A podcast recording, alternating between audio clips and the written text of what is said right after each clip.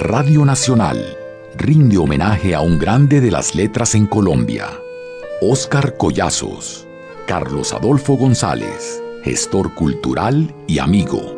Óscar Collazos era un, un sibarita, un, un buena vida, un gocetas, un intelectual, su cigarrillo, su whiskycito y su, su buena manera en la cocina. Para mí era un, buena vida. Con Oscar Collazos tuvimos varios eh, encuentros maravillosos. Eh, en la casa de citas, en, noches de tertulia, en noches de poesía, en noches de literatura.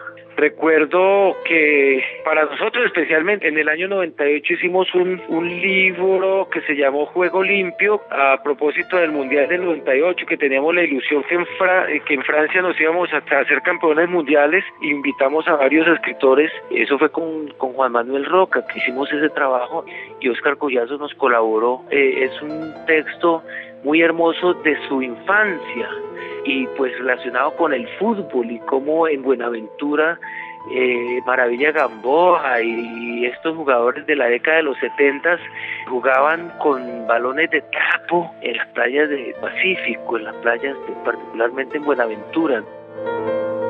Oscar Collazos, por siempre, en la memoria de la colombiología. Radio Nacional rinde homenaje a Óscar Collazos. Un libro, un autor. Estamos aquí en Cartagena en una conversación absolutamente deliciosa con Óscar Collazos que yo quisiera que no se terminara nunca.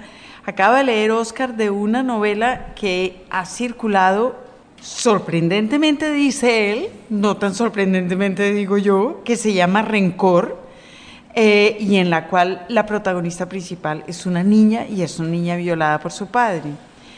Eh, y me estaba hablando Oscar de las inmensas dificultades de encontrar esa voz y de darle sentido, que yo creo que ese es el gran reto de un escritor, ¿verdad? Sí, si no se encuentra esa voz no hay verosimilitud. Es decir, uno tiene que escribir desde una perspectiva que resulte creíble. Eh, y yo había hecho, por ejemplo, con esta novela un intento fallido. Había escrito 30 páginas suponiendo que podía contar esta historia, la tenía más o menos clara la historia, la podía contar desde, desde una tercera persona. Desde la tercera persona que es más cómoda. Es cómoda, pero, pero no, era, artificial. Y, cuando leí esas 30 páginas me di cuenta que no, eso no, yo no me lo creía. No me lo creía porque faltaba entrar en una intimidad. Una tercera persona no puede entrar en la intimidad de un personaje es decir, yo no puedo decir, ella pensó, porque yo no estoy en los pensamientos. Es una convención, de todas maneras, que se puede usar, pero... Si, si uno es Flaubert, es más fácil. Sí, es más fácil, pero no... Y guardé, guardé y di por perdida esas 30 páginas, pero la, como la historia era una historia que me había obsesionado enormemente, yo había escrito un libro antes de un libro periodístico donde en el que entrevistaba a algunos niños desplazados y ahí había conocido a un personaje que que se iba a parecer al personaje de esta novela. Entonces eso se me convirtió en una obsesión. Y a las obsesiones pues hay que, hay que darle salida. Si no, uno se muere, se enferma. Y al cabo de un tiempo, sí, un día me encontré frente al computador escribiendo la primera frase, quería matarlo. Y, era, la voz de una, era la voz de una niña y, y esas cosas que uno no es consciente. Yo creo que todo escritor te dirá exactamente lo mismo. Uno no es consciente de los hallazgos que tiene en determinado momento digamos que hay una especie de revelación extraña. Pero uno sí tiene que ser consciente de sus fracasos, que es lo que me parece interesante de esta historia que usted está contando. Saber que contada en tercera persona esta historia no iba a funcionar es importantísimo. Mm, sí, podía haber seguido, pero podía haber seguido en una pata coja, caminando. Uno puede, uno puede hacer un trecho largo, eh, brincando lo que yo no quería era brincar, ¿no? porque tenía una pata incómoda ahí, algo, algo no me resultaba creíble. Y si uno se siente incómodo, el lector se va a sentir incómodo también. Pero ya en este momento, cuando usted publica Rencor, usted ya es un novelista que sabe por dónde camina. Es decir, Rencor es su, ¿qué? Decimos, ¿cuánta novela? No sé, no recuerdo, me resisto a contarlas. Bueno, no las contemos, pero ya, es decir, ya en ese momento usted ya... Ya he escrito, ya he escrito, por supuesto, he escrito varias novelas, ya tengo una idea de lo que de lo que puede ser la estructura de una novela, lo que es un, la voz de un narrador. Es decir, conozco, aunque un escritor siempre, decir, el, conocimiento del escritor es un conocimiento que se almacena y, parece que se olvidara por allá. En, en, el acto de la escritura ese conocimiento aparece. Es decir, esas cosas que uno creía olvidadas aparecen en el acto de la creación. Es decir, esa memoria latente está ahí. Y ahí, de ahí es donde vienen los recursos que uno usa para escribir. Y, esa es la herramienta, ese, ese, es el cuarto en el que están guardadas las herramientas y en ese momento pues uno se da cuenta cuando está usando las herramientas que sirven y cuando está haciendo una mesa con una pata coja y cuando en realidad está haciendo una mesa que está perfectamente sostenida en el piso. Dice Oscar que me gusta mucho eso de que usted hable de las herramientas de un escritor y de la memoria como la herramienta de un escritor porque eh, en la laguna más profunda, que es la excusa de esta conversación, que es su última novela, ¿es su última novela? Sí, sí, la publiqué el año pasado. Eh, es una novela sobre la memoria y es una novela sobre la memoria que se pierde, sobre perder la memoria. Y hay muchas reflexiones de, la narradora, que también es una niña, sobre, primero, como la transmisión genealógica de la memoria, que es una idea preciosa, que me, que me encantó, de los abuelos a los padres, a los niños, y de, y de cómo este personaje principal, narrado a través de los ojos de la niña, va perdiendo la palabra, pero no sabemos si la memoria, en fin. Y es el misterio, porque la niña dice, eh, eh, yo no sé si ella sigue pensando, lo que, lo que perdió fue el lenguaje. Eh, ese es esa es la gran incógnita, eso es lo que está en el fondo de la laguna, de la laguna profunda. Pero en determinado momento no era un propósito inicial, en el curso de la novela me di cuenta que la preocupación de la niña por recuperar aquello, la memoria de la abuela que ella no conocía, eh, constituía el hecho de la memoria, que era sumar un eslabón a la serie de eslabones, de eslabones que construye memoria. Alguien la pierde y alguien la recupera. Es como, es como ahora que estamos en los Juegos Olímpicos, es, es, como, es como una carrera de relevo, es decir, alguien recoge la antorcha. Es decir, alguien recoge la antorcha y es importante eso, lo que uno siente que hace esa niña es, no queremos que esto se pierda, queremos que siga habiendo un tejido aunque la abuela haya perdido la memoria, ¿verdad? Va al álbum de fotografías y, interpreta la Y además hay una sensación y hay un par de escenas al final que son muy, muy bellas de la niña al lado de la abuela, casi como esperando que, se le, que los pensamientos vuelen de una cabeza a otra, ¿verdad? silencio, ¿no? En silencio. Sí. Sí, recuerdo, recuerdo vagamente. Yo no lo he vuelto a leer el libro. No lo he vuelto a leer, no lo, no lo he vuelto a leer. Alguna vez me pidieron que leyera en público un fragmento y se me atragantó la voz, entonces no, no, no, debe ser fácil. Eh, pero sí, sí recuerdo vagamente que, que la niña, la niña habla con la abuela en silencio. Sí. Sí, la niña se sienta con la abuela eh, y se sienta al lado de ella cuando la abuela está eh, ocupando y desocupando el baúl de donde guarda sus ropas y, qué, qué, es lo que... Sí, pero no solo la mira, sino que está con ella. Está con ella, está con ella, está con ella. Y fue un ejercicio, mire, es curioso, fue otro ejercicio que empezó con un fracaso. Yo que eh, esto lo iba, lo empecé contando en tercera persona y me, yo tengo mala suerte con la tercera persona y, lo empecé a contar en tercera persona y no me funcionó, pero te voy a decir la verdad, yo lo que quería era hacer un, un cuento sobre la felicidad de olvidar. e acabó haciendo exactamente todo lo contrario. Era un cuento sobre la felicidad de olvidar y partía de una sencilla, de una, de una teoría muy sencilla.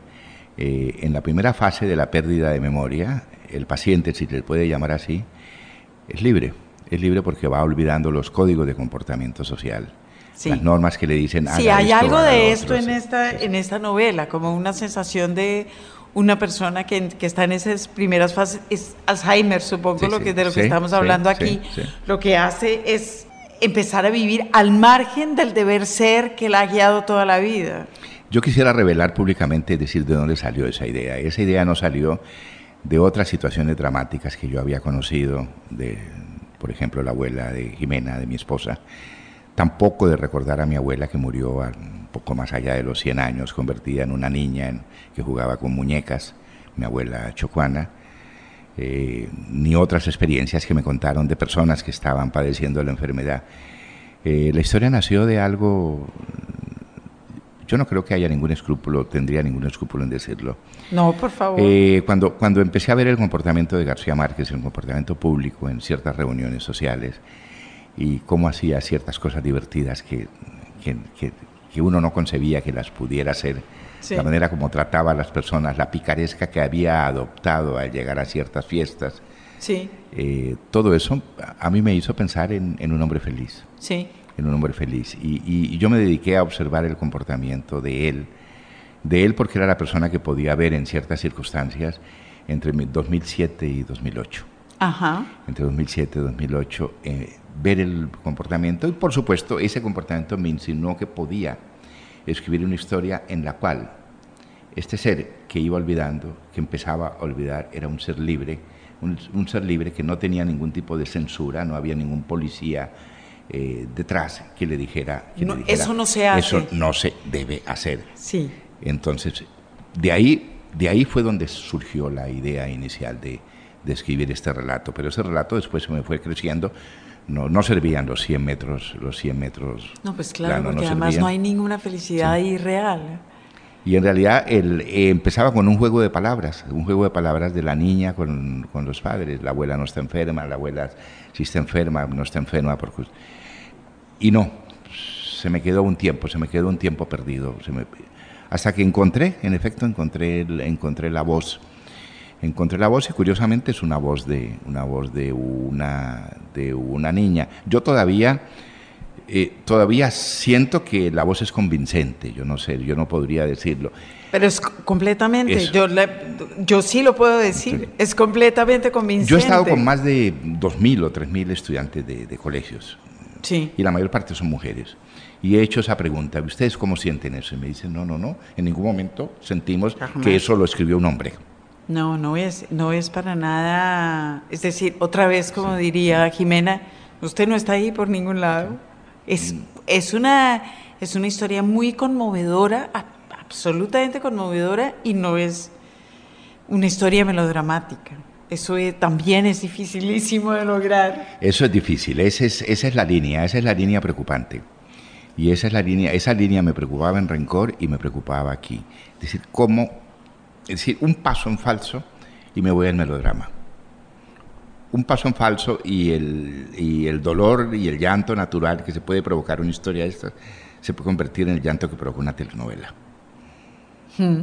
Un folletín. Entonces, eh, esa línea. Y, y, eso sí tuve en todo momento. Claro, ahí, sí hay, ahí sí hay, oficio, evidentemente. ahí sí había una percepción personal. ¿no? Esto no puedo, esto no puedo traspasar esa línea porque... Claro, porque ahí sí no juega el inconsciente ni nada, ahí sí tiene que estar... Eh, todo el tiempo mirando. Ahí es donde, ahí es donde un escritor es conciencia, ¿no?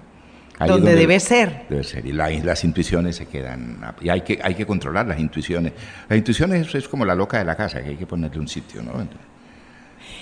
Tengo otra pregunta en relación con este libro. Porque es un libro para jóvenes.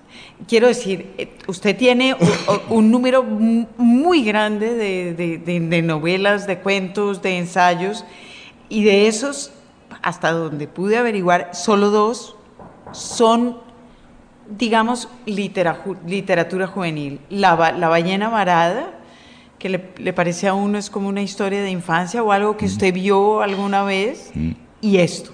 ¿Por qué es esta historia? Para qué, ¿Por qué tiene ese formato? ¿Qué le ofrecía ese formato que no le ofrecía otras yo no decidí. La ballena varada sí la concebí como un relato juvenil que más o menos entraba en entraba en el entraba en el a ver si género si se puede llamar así no creo que sea un género. Eh, yo tuve eh, la decisión de, de, incluirla en una colección eh, juvenil en la Laguna Más Profunda fue una decisión del editor. Yo incluso Pero es una novela muy es decir, es perfecta para jóvenes lectores. Es perfecta para jóvenes, sí, pero yo les hice una propuesta que no me la quisieron aceptar. Les dije, no la metan en una colección juvenil. O hagan una cosa, es decir, eh, métanla en la colección eh, juvenil, eh, pero déjenla para adultos. Eh, en eso, o sea, el, el, problema de la, de la calificación para juvenil ahora es que eso encierra la novela en vez de abrirla. La confina en las librerías, en, una sección juvenil donde muchos adultos no van o van solamente cuando van a acompañar al hijo que le pidieron en el colegio un determinado libro. Sí, en eso usted tiene toda la razón. Lo que pasa es que yo creo que en realidad la gran literatura juvenil, por supuesto, es buena literatura que además disfrutan los jóvenes. O sea, es peor, es mucho más difícil de hacer. Eh, yo le dije al editor entonces, al editor de entonces le dije, mire, le voy a contar una cosa que prueba que yo tenía razón. Ya ustedes decidieron que iba a estar en Torre Papel, que va a ser, es una edición juvenil y todo, pero le voy a decir lo siguiente. En la Clínica de la Memoria del Hospital San Ignacio de Bogotá, los neurólogos, psicólogos, neurólogas que dirigen la clínica acaban de recomendar la novela de lectura para los familiares de pacientes de Alzheimer. Claro. Claro, pero naturalmente, es decir, no es una lectura para, para jóvenes solamente, pero obviamente es una lectura en la cual los jóvenes se pueden sentir muy cómodos, que es lo que es tan difícil de la literatura juvenil. Y se conmueven. y yo tenía, un, tenía una... Bueno, eso sí es imposible. Eso es lo más difícil. Pero a ver, yo tenía un prejuicio, tenía un prejuicio o tenía un temor y es que esta novela iba a ser una novela para las niñas y que las niñas se iban a sentir mucho más atraídas con esta novela que los niños. Y la experiencia que he tenido en los 30 colegios que he visitado en toda Colombia, donde hay niñas y niños, y es siempre la pregunta de hacer los niños y ustedes, y entonces resulta que los niños, con un poco más de pudor que las niñas, me hablan de el impacto que tuvo en ellos. Claro. Pues no van a decir, un niño no dice, hoy me puse a llorar y toda esa cosa. Eh, pero, el niño te, da a entender que sí, se, que sí se conmovió. Pero por supuesto, porque además los niños, como la niña que, que, que, protagoniza, que, protagoniza esa novela, son particularmente sensibles al tema esencial de su novela, que es la enfermedad y cómo los adultos tratan siempre de mantener a los niños alejados, en vez de dejarlos que toquen y que miren, que es lo que hace esta niña. Tratar de pasar por encima de la, de la censura de los padres y de tocar directamente a su abuela enferma. Y hay una circunstancia de la niña. La niña es una buena lectora. La niña es, eh, sueña con ser escritora, ¿no? Y de hecho esta es su primera obra, ¿no? Sí. Este y, tiene una relación divertida con los libros. Sí. Y, yo necesitaba, para desdramatizar la tensión, necesitaba un personaje divertido.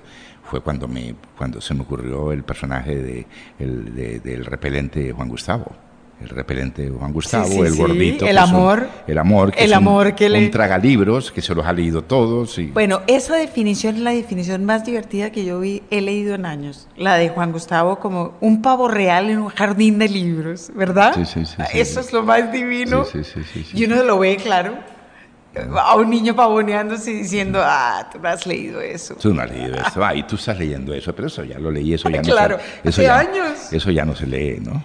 Y hay otro elemento ahí, bueno, es que ese es otro elemento. Esta es una novela preciosa, además llena de, juegos por todos lados. Eh, el padre de Juan Gustavo es encuadernador. Es encuadernador. Es un médico de libros. Sí, sí, sí. Ok, no es, su relación con los libros no es cualquiera lo que él hace es llevar y traer libros enfermos a que su padre los arregle. ¿De dónde salió esa figura de ese encuadernador que uno piensa, ahí hay otra novela? Eh, probablemente, probablemente eh, sean insinuaciones inconscientes que vienen de mi memoria del lector. En determinado momento, cuando terminé la novela, dije, qué bueno haber leído eh, Auto de Fe de Canetti hace muchos años. qué bueno haber leído la novela de pero fíjese que ah, Auto de Fe, en Auto de Fe hay una relación de amor profundo y muy enfermiza con los libros. Sí. Mientras, ¿no le parece a usted? Sí, es enfermiza, es enfermiza y, pues trágica, ¿no? Es, es, enfermiza y trágica. Aquí es divertido. Aquí la relación con los libros es una relación mucho menos cargada y mucho más natural y como debe ser, creo yo. Sí, sí, sí. Y lo otro es un poco el universo. A ver, yo, a, mí una cosa que me fascinaba, por ejemplo, en la Barcelona que yo conocí en los años 70, era recorrer la calle Aribau. La calle Aribau empieza eh, al lado de la, empieza en, empieza en Gran Vía, al lado de la Universidad de Cartagena, en el centro, la Universidad Central de, de, Barcelona, perdón, sí. y, y, sube hacia la parte alta de la ciudad. En, en toda la calle Aribau, en la parte baja de la calle Aribau, cantidades de librerías de segunda, pero históricamente también había muchas imprentas en toda la calle. Y en una época yo me dedicaba con un amigo librero a recorrer todas aquellas viejas librerías y a pensar, decir, que fueron a su vez imprentas durante mucho tiempo. Sí. Entonces, probablemente como, estuve eran las imprentas y las librerías en el 16, el 17, el 18, eran imprentas y librerías. Eran imprentas librerías. Eran imprentas librerías, jamás la palabra editorial no existía. Sí. Uno lee en imprimerie. Exacto. Eran las imprentas de... Y probablemente venga un poco del recuerdo de eso. A, mí me, me, me sigue encantando entrar a esos a esos, a esos laberintos a punto de caerse, que son las librerías de viejo, ¿no? las librerías de segunda. Y donde hay una librería de segunda es, es, una, una, maravilla hacer la excursión. Okay. Además, en España sigue habiendo grandes encuadernadores. Grandes encuadernadores. En todas partes, es decir, no es un oficio excepcional. En cualquier parte uno puede llevar un libro roto a que se lo arreglen. El editor, y no es extraño, no es extraño, por ejemplo, que la figura, que es una figura mitológica en la tradición catalana, Nuria Mar recogió e hizo un libro muy bonito que se llama El ladrón de libros. Eh, es un intelectual catalán del siglo XIX el que recupera la idea del ladrón de libros, es decir, el ladrón de libros que puede llegar incluso a convertirse en un, en, un criminal. Y es, y es este catalán en una ciudad en donde creció la industria editorial, la, impresión, hasta tal punto, donde se genera la idea de la mitología, una mitología que creo que nace nace de Nodier en Francia, lo del ladrón de libros, y, y, es como muy consecuente. Yo pensé en todo momento, pensé en Barcelona, y, y olía a librería de viejo cuando hablaba del encuadernador. Sí, hay una relación preciosa con los libros ahí, y hay esa excusa, pero a mí me parece que más que los libros, el tema es la memoria y el tema es esta niña tratando de mantener vivo el eslabón de la memoria consciente de que la memoria es algo que se tiene que preservar de una generación a otra y que ella tiene que, preservarla también y que, que, si su abuela está perdiendo la memoria, ella tiene que inventar cómo hacer para guardarla, porque si no se le va a perder a ella.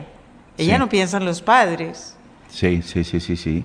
Incluso la novela se ha prestado en lecturas ya más adultas, se ha prestado para, para hacer una analogía. Y me, y, y, me, han hecho la pregunta, ¿y usted quería también eh, insinuar que, que, que, así como existe una memoria individual o una memoria familiar, hay una memoria mucho más, mucho más grande, es decir, una memoria, digamos, usted quiere hablarnos de un, de un país que no tiene memoria, le dije, en ningún momento lo he pensado, pero la literatura está para eso para hacer lecturas que pueden ser analogías al mismo tiempo, llevar a, llevar a más allá del más allá de lo que significan a, otras a otras lecturas. Probablemente sí. A mí en lo particular como intelectual me obsesiona eso.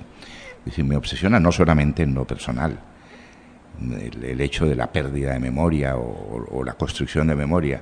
Me preocupa como intelectual y como intelectual que tiene una, una, una relativa presencia pública en, el mundo de la opinión. ¿Usted piensa que el hecho de que esto haya tenido esta narradora adolescente tenga que ver con eso, con una obsesión suya por, por un país que tiene que aprender a preservar la memoria? Puede ser, no lo hice conscientemente, pero puede ser, uno no sabe además el, el fantasma que lo está acompañando cuando escribe los libros. Eh, puede ser, lo que no podía decirlo era explícitamente ni construir un concepto sobre la pérdida de memoria. Eso, es, otro, eso es otro discurso. Para eso escribo en ensayos. Sí. Pero sí puede ser, puede ser que haya, porque es una preocupación, es decir, es una obsesión. Es una obsesión y es una obsesión, además es tan obsesión que me irrita a veces descubrir la mala memoria que tenemos los colombianos irrita y decepciona saber cómo, cómo se olvidan tan fácilmente las cosas o cómo colectivamente hay un cierto mecanismo defensivo que, que lleva a simular que se han olvidado las cosas. Sí. Las peores cosas que no deberían olvidarse. Bueno, no es un país con mala memoria, es un país que sobrevive haciendo de cuenta que olvida. Haciendo, simulando que olvida. Eh, digamos que el olvido es un mecanismo defensivo. Sí. Pero, pero, no es un olvido real. Sí no es real porque, porque en el momento que esa persona que cree olvidarse despierta, encuentra que el dinosaurio está ahí. Está ahí. Con lo cual vuelvo a esa idea que usted planteó hace unos minutos de cómo su idea original era el olvido y la felicidad. Supongo que lo que descubrió en el camino era que el olvido y la felicidad en realidad no van juntos. No van juntos, no van juntos, que la felicidad es momentánea, que la felicidad es, muy momentánea. Y otra cosa que quizá pueda llevar a una reflexión mucho más profunda. Eh, la libertad absoluta es un sueño, pero es un imposible. Sí. Es decir, eh, en la medida, en, eh, uno, uno puede ser libre uno solo, pero el momento en que uno solamente puede ser libre, absolutamente libre, si está solo. Sí. Libertad y soledad son una misma cosa, pero en el momento que uno está obligado a relacionarse con los demás, aparece un sentido de responsabilidad. Ahí sí me volví sartreano, aparece el sentido de responsabilidad, ser libre y ser responsable. Claro. Entonces, eh, eh, yo, puedo, yo no puedo hacer todo lo que me dé la gana, porque le estoy haciendo daño a alguien. Y esta, esta mujer hace lo que se le da la gana y es alegre momentáneamente en la novela porque tiene un entorno brutal que la cuida, ¿no? Si no, no podría. Sí, es decir, tiene una cantidad de gente a su alrededor impidiendo que se haga daño a sí misma y no impidiendo de ninguna manera que ella le haga daño a su entorno, sin querer. Sí, sí, sí. Sí, y, yo me hice la reflexión a medida que lo escribía. Mira, estoy descubriendo, estoy descubriendo a través de este personaje que uno puede ser libre, absolutamente libre, y que siempre hay una especie de código de comportamientos, llamémoslo ética, llamémoslo razón social, lo que sea, que te impide hacer las cosas tal como quisieras hacerlas absolutamente. A mí me preocupó mucho la novela y, lo discutí mucho con, con Jimena, que era la lectora inmediata que tenía cuando decidí meter el episodio de los de los desaparecidos, ¿no? de los muertos, sin explicación, que llegan a dónde? Llegan al, llegan al paraíso. Pero los muertos aparecen en el paraíso. Fíjese que es bonito eso que usted está diciendo de los, de los muertos en el árbol, que los había olvidado, porque esos muertos en el árbol lo que hacen es cubrir, tapar y, y de alguna manera obligarnos a olvidar el recuerdo de la abuela. Es decir, los muertos están como borrando los buenos recuerdos y, superponiéndose a ellos, ¿verdad? La abuela ya nunca puede volver a ese árbol y recordar a su amor porque están esos muertos ahí. A ver, eh, rompen el lugar de la felicidad, es decir, llegan, eh, interrumpen el lugar de la felicidad, eh, violan, y se quedan ahí, envilecen el lugar de la felicidad. Sí y, ya, ya Digamos que eso sí que sería una metáfora de lo que pasa en este país. Eso sí es consciente, eso sí fue una elaboración consciente. Cuando entró la historia, vacilé y dije, voy a construir, voy a hacer una construcción metafórica de eso que está sucediendo en el país, con mucho cuidado porque que, tiene que caber en la historia. Sí. si no puedo poner una bomba en medio de un concierto de Bach. Pues, otra vez se vuelve una diatriba. Entonces con mucha, y, lo dudé, y lo dudé, y leí, le leí a Jimena el fragmento, le dije, lee esto a ver si, si tú encuentras que, que, es, que puede ser puede ser un poco disonante. No, no es. Y, y, fue el episodio donde más cuidado tuve, es decir, que entrara con una fluidez natural eh, la, la, la, historia. Eh, y ahí sí hay una construcción metafórica, es decir, eh, eh, la violencia ha sido el mayor obstáculo a eso que podemos llamar felicidad de, los, de los colombianos. Felicidad es una manera de vivir en armonía. La felicidad no es una ¿Qué cosa es lo que usted construye entre la abuela y la nieta? Eso, ahí hay una relación armónica que no hay entre el padre y la, entre los padres y la, y la abuela. Eh, es la nieta la que construye esa Que es una relación sin palabras, que es una relación casi que puramente afectuosa, le parece a uno. Ahí sí, ahí sí, ahí, ahí eh, al pulir el relato quise acentuar un poco eso, que los padres son incapaces de tener, hay una generación que es incapaz de entender a, la generación eh, siguiente, pero viene otra que sí la entiende y que tiene una actitud. La necesidad de educar es, la, es fatal. Y de alguna manera esta niña está educando a los padres, ¿no? Sí. Está, está educando, educando a papá. Sí.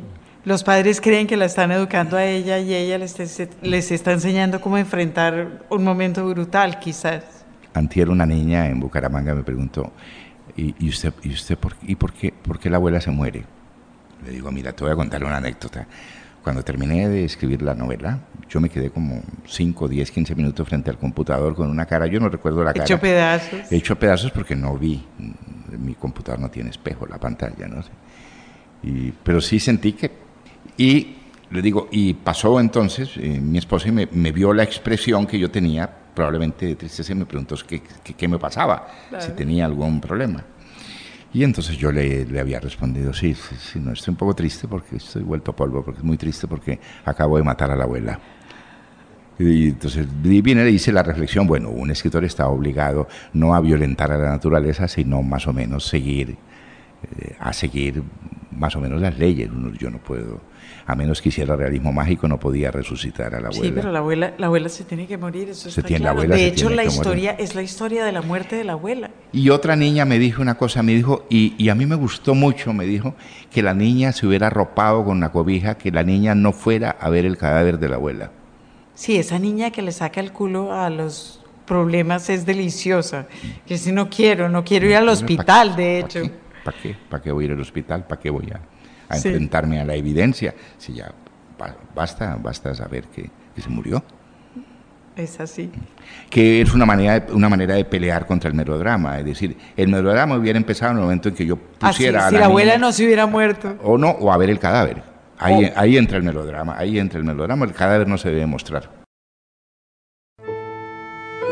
Radio Nacional rinde homenaje a un grande de las letras en Colombia, Óscar Collazos.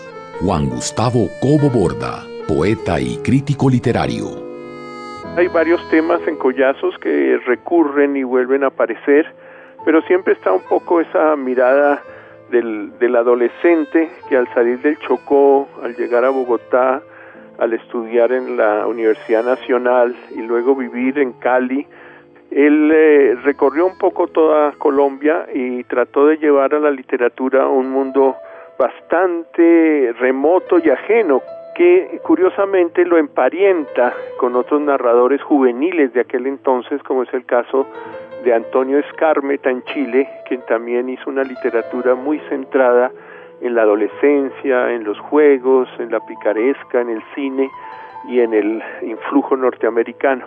Entonces la obra de Collazos ha tenido esa trayectoria y esa evolución y es eh, realmente una, una pérdida sensible porque uno fue un hombre de fidelidad inclaudicable hacia la literatura y luego también un polémico que defendió valores humanos en contradicción con circunstancias eh, afligentes como varias de sus polémicas en relación con la vida política de Cartagena en la cual siempre sentó una postura éticamente valiosa. Ese es un legado que no debe perderse.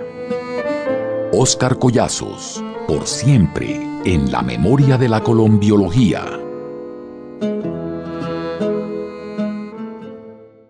Radio Nacional rinde homenaje a Oscar Collazos. En lista de espera. En esta sección en lista de espera vamos a proponerle a nuestro invitado de hoy aquí en Cartagena, a Oscar Collazos, un cuestionario breve y divertido sobre sus hábitos de escritura y de lectura. Y la primera pregunta es, ¿cómo es su lector? ¿Cómo es su lector ideal? ¿Piensa en un lector cuando escribe? Mm, no, pero eh, pero si me imagino como lector, eh, soy el lector con la libertad de, abandonar el libro que no me emociona. Ah, eso es un buen lector. Y además tiene a Jimena, ya lo confesó ahí que le va diciendo. Y, tengo una hija, además, que es una excelente lectora. Pues no, no, no ha tenido la tentación de escribir, es ingeniera de telecomunicaciones, afortunadamente, eh, que, es, que es hija de escritores. O sea, ya no le tocó. Pero es una excelente, es una excelente lectora y, es, la, es una de las primeras lectoras de todos los libros que yo, te, termino y opina. de escribir. Y opina. Opina descarnadamente. Opina, opina con severidad. Eso. Opina con severidad. Eso es un lector ideal. Ya los demás... Y cuando yo leí el, cuando leí el libro de Penac sobre, sobre la libertad... Como una novela. Como una novela, dije, sí, sí. El lector ideal es aquel, es, es aquel que, que puede abandonar un libro. Sí, sin, sin ninguna culpa. Y que puede recuperarlo y reconocer que en realidad cuando empezó a leerlo y lo abandonó era que no estaba en estado de ánimo para leerlo. Todavía no tocaba. Todavía no tocaba. Ah, y me ha pasado, eso me ha pasado.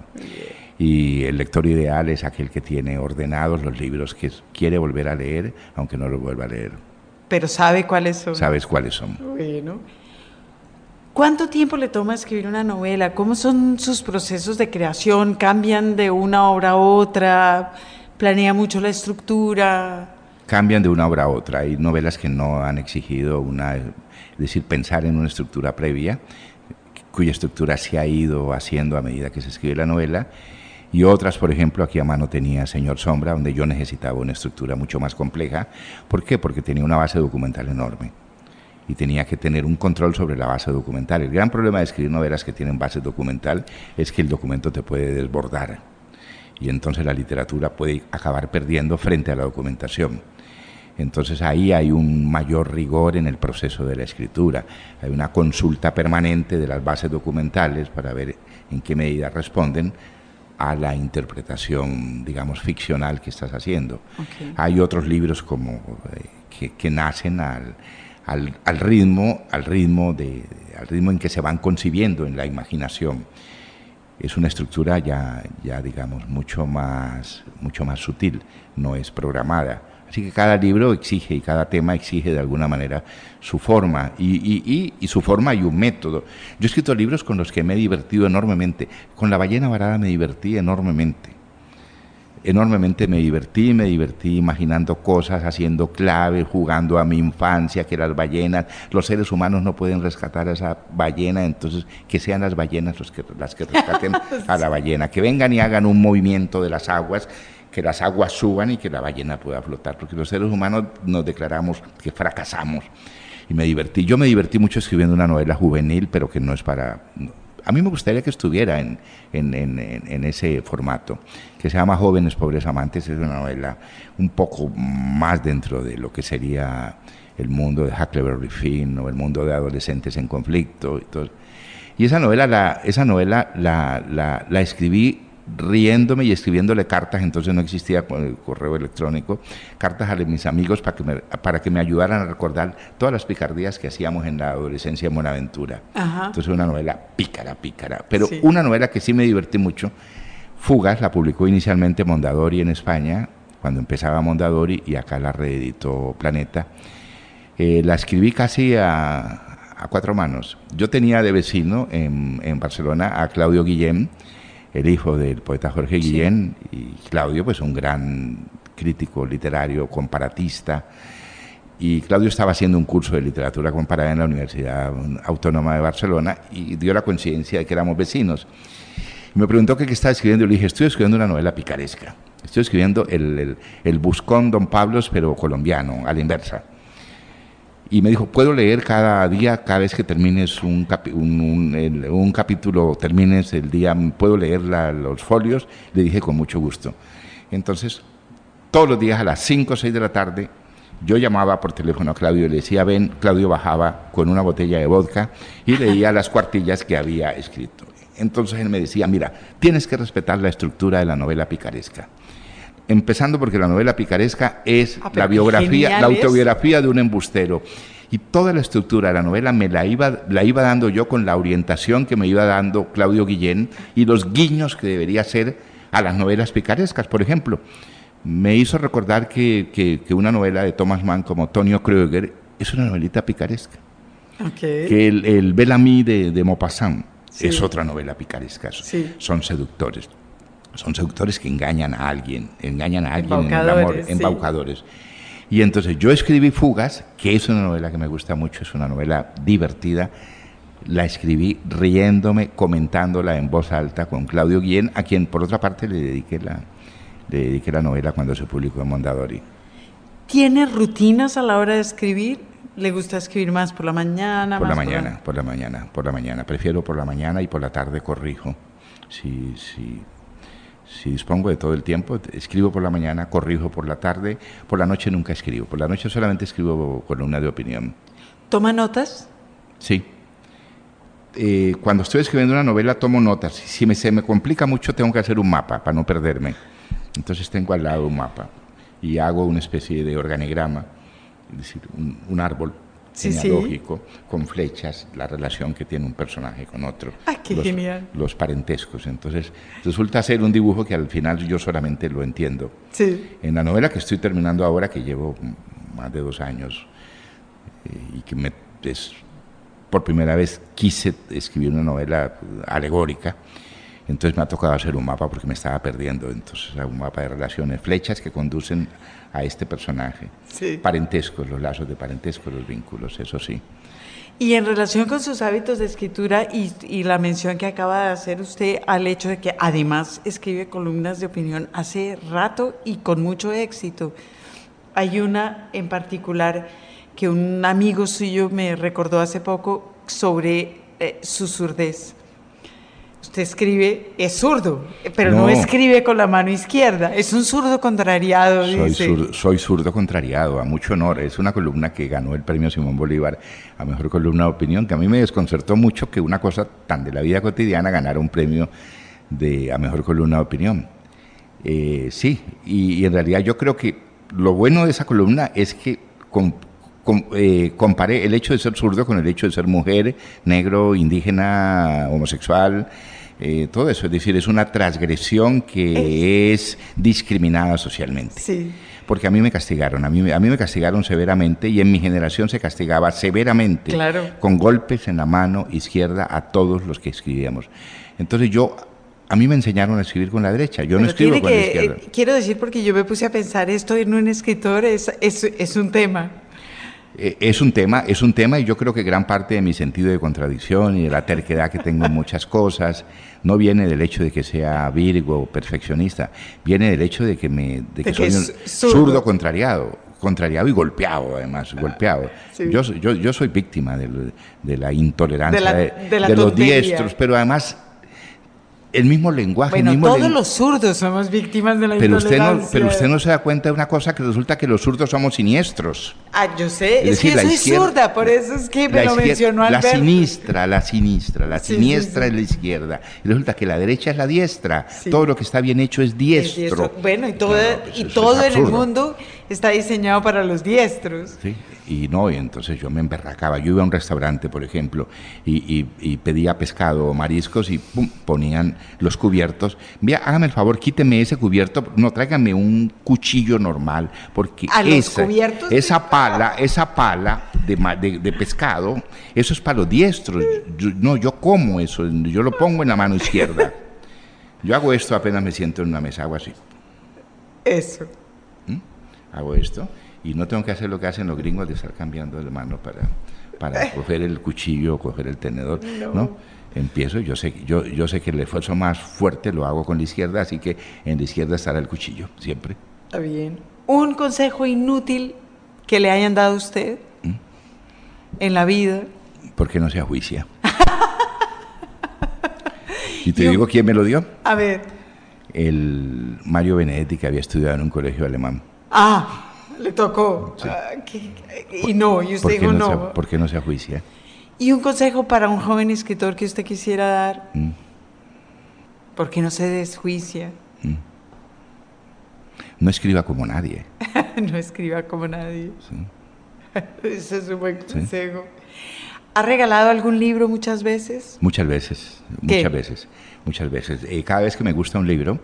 eh, ¿Qué libro en particular ha eh, regalado muchas mira, te voy a regalar eh, este libro porque es un libro significativo que, que, que en algún, de alguna medida le cambió el destino a un escritor.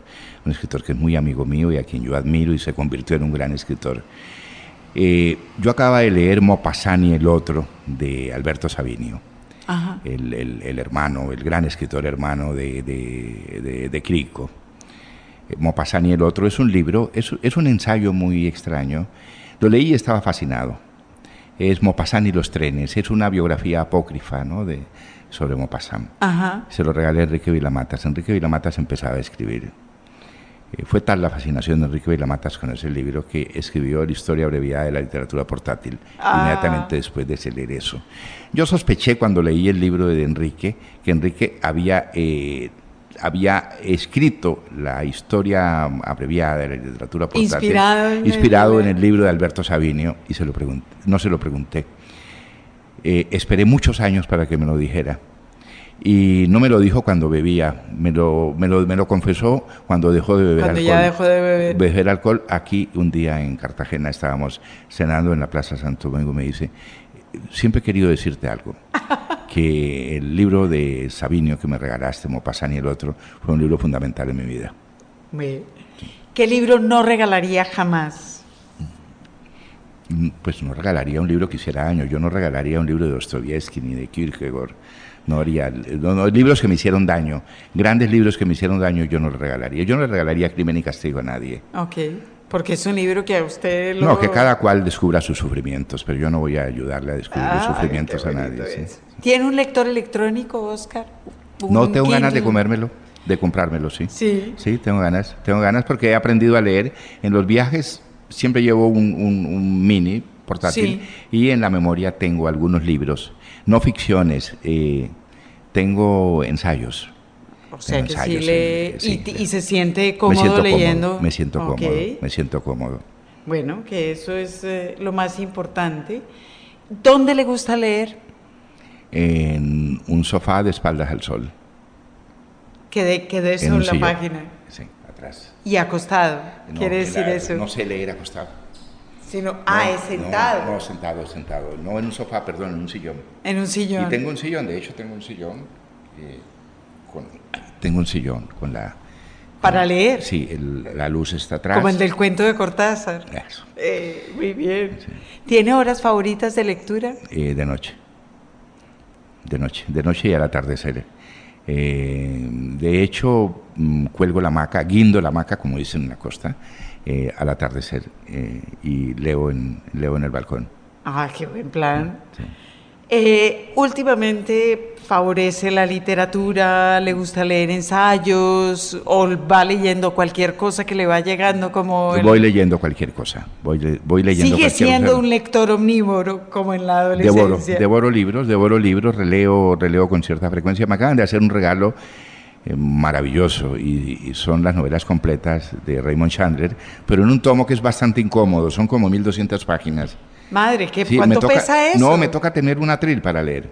No, yo pongo una, tengo un atril, tengo un Sí. atril entonces, pero, pero en sí mismo el regalo me parece maravilloso. Delicioso. Que, que, que toda la obra de Chandler, que ¿Y de, editado por quién? editado por Ediciones B en, en España. Ah, pero qué delicia Una de maravilla, una maravilla, una maravilla. Uno sí. sí se puede sentar a Una leer maravilla. ahí seis meses Una feliz. maravilla. Entonces me encontré aquí con un, con, con un joven escritor que, que le gustaba la eh, Chandler y le regalé todos los libros que tenía De Bruguera. sí, de Bruguera. Sí, que además una colección muy buena que dirigió Juan Carlos Martini, Juan Martini. Sí. Y eso es lo que está leyendo ahora. Estoy releyendo, sí. Por, tomo A un Chandler. cuento. Me, me compré los cuentos completos de, de muchos, de, por ejemplo, de Flannery O'Connor. A mí me encantan los Sí. cuentos de Flannery O'Connor. Y entonces de vez en cuando abro los cuentos completos y leo uno, leo uno, dos O cuentos. sea que es lector de Soy cuentos lector, así. lector de cuentos. Y, Estoy, y esos cuentos los acaban de reeditar, los Es- cuentos completos de la Flannery y O'Connor. Exacto, compré la, la reedición y la reedición de, de los cuentos de Catherine Ann Porter también. Ah, qué bonito eso, ese sí no lo he visto. Entonces... Que eh, también era una gran cuentista. No, una maravilla, una maravilla, una maravilla. O sea que está dedicado al Esto- Al Al atardecer a leer. Muy Y leo bien. mucho, leo mucho ensayo. La verdad es que leo mucho ensayo. No he perdido la pasión por, por las ciencias sociales. Y una parte de, de las ciencias sociales, sobre todo eh, sobre teoría de la comunicación, sobre la sociedad del espectáculo. Estoy completamente irritado con el libro de Vargas Llosa. Me parece que no- Estaba pensando Nunca en- entendió, no, no, no, no, no entendió. Es, el, es hermoso de todas maneras porque es el último de los aristócratas, pero es un... Es un Y eso, yo no he leído este libro de la sociedad del espectáculo, he leído muchas críticas feroces, pero yo, por ejemplo, adoré La Orgía Perpetua. Me Sí, parece no, que no, es de es los un gran- grandes ensayos que se escribió. Es un gran ensayo, probablemente este, este, este, este son varios ensayos. Él lo que hizo fue un refrito. Eh, pero él no entiende orgánica. A, mí me hubiera gustado en- en- en la presentación del libro que hizo en Madrid, que fue un diálogo con Lipovetsky. Ajá. Me hubiera, en- me hubiera encantado ahí porque Lipovetsky sí entiende lo que es, esto, lo que es la. bueno, la sociedad Lipovetsky espect- lleva, eh, ahí. ese es su tema. Ese es su tema. Me hubiera gustado mucho. Eso parece que fue, parece que fue muy bueno, que fue muy tenso y fue muy inteligente de parte y parte. Eh, claro, es que Vargas Llosa sí es... Eh, eh, yo he hecho, en, digo en los últimos años, es decir, hace más de 20 años quizá porque he vivido mm, metido en la, en la sociedad de masas y en la sociedad del espectáculo, de algún, he tenido una gran curiosidad por entenderlo, he vivido en eso y, y, me irrita la incapacidad de, de, ciertos intelectuales de entender eso. Ahí es donde encuentro yo, por ejemplo, admirable lo que hizo Monsiváis. Ah, bueno. Ese fue, el, ese fue el, el gran esfuerzo de entrar a esta cultura y sacar, incluso de, cómo, de, leer el folletín. Sí. De leer el porque además Monsiváis eh, nos hizo a todos el favor como de darle lustre a la cultura latinoamericana que es pues, una cultura pedestre y de la calle al final. Y, esa cultura popular que está ahí, es decir, la cultura popular no había que ignorarla, había que leerla. Había que mirarla con seriedad y juicio y con humor. como me encanta que diga que el, el, personaje más importante de la historia de México en el siglo XX es Pedro Infante. Me parece maravilloso que lo diga y que lo, y que lo, y que lo explique además. Radio Nacional rinde homenaje a Óscar Collazos. Los clásicos. Oscar, para terminar esta maravillosa entrevista, quería pedirle que leyera un fragmento de un clásico amado. Usted escogió El guardián entre el centeno, así que antes de empezar a leer, quisiera que le contara a los oyentes por qué. ¿Por qué Salinger? En 1963 estaba yo empezaba a escribir cuentos. Había leído, eh, leí eh, El cazador oculto así se llamaba la primera traducción argentina de El cazador entre el centeno, El guardián entre el centeno, de The Catcher in the Rye.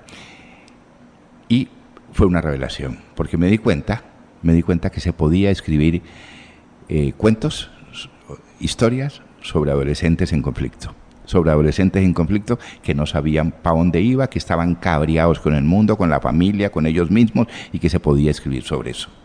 Ese fue como el ábrete sésamo que encontré, fue maravilloso. Después vino Vargallosa, después vino La ciudad y los perros, los jefes y toda esa cosa, que fueron otras revelaciones, después vino... Sí, pero el primero pero sí eso fue, eso, después, eh, primero fue Salinger.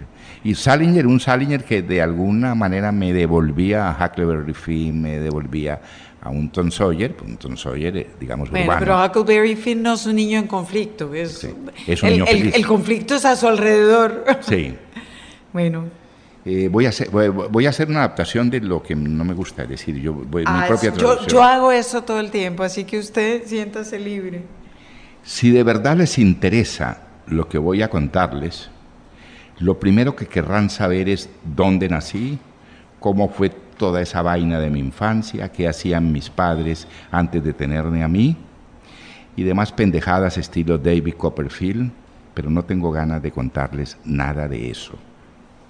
Primero, porque es muy harto y segundo, porque a mis padres les daría un ataque si yo me pusiera aquí a hablarles de su vida privada. Para esas cosas son muy especiales, sobre todo mi padre. Son buena gente, no digo que no, pero a quisquillosos no hay quien les gane. Además, no crean que voy a contarles mi autobiografía con pelos y señales. Solo voy a hablarles de una cosa de locos que me pasó durante las navidades pasadas, antes de que me quedara tan débil que tuvieran que mandarme aquí a reponerme un poco. A Debe tampoco le ha contado más. Y eso que es mi hermano. Vive en Hollywood. Como no está lejos de este antro, suele venir a verme casi todos los fines de semana. Él será quien me lleve a casa cuando salga de aquí quizá el mes próximo. Acaba de comprarse un Jaguar, uno de esos cacharros ingleses que se ponen en las 200 millas por hora como si nada. Cerca de 4 mil dólares le ha costado. Ahora está forrado el tipo. Antes no. Cuando vivía en casa era solo un escritor corriente y normal.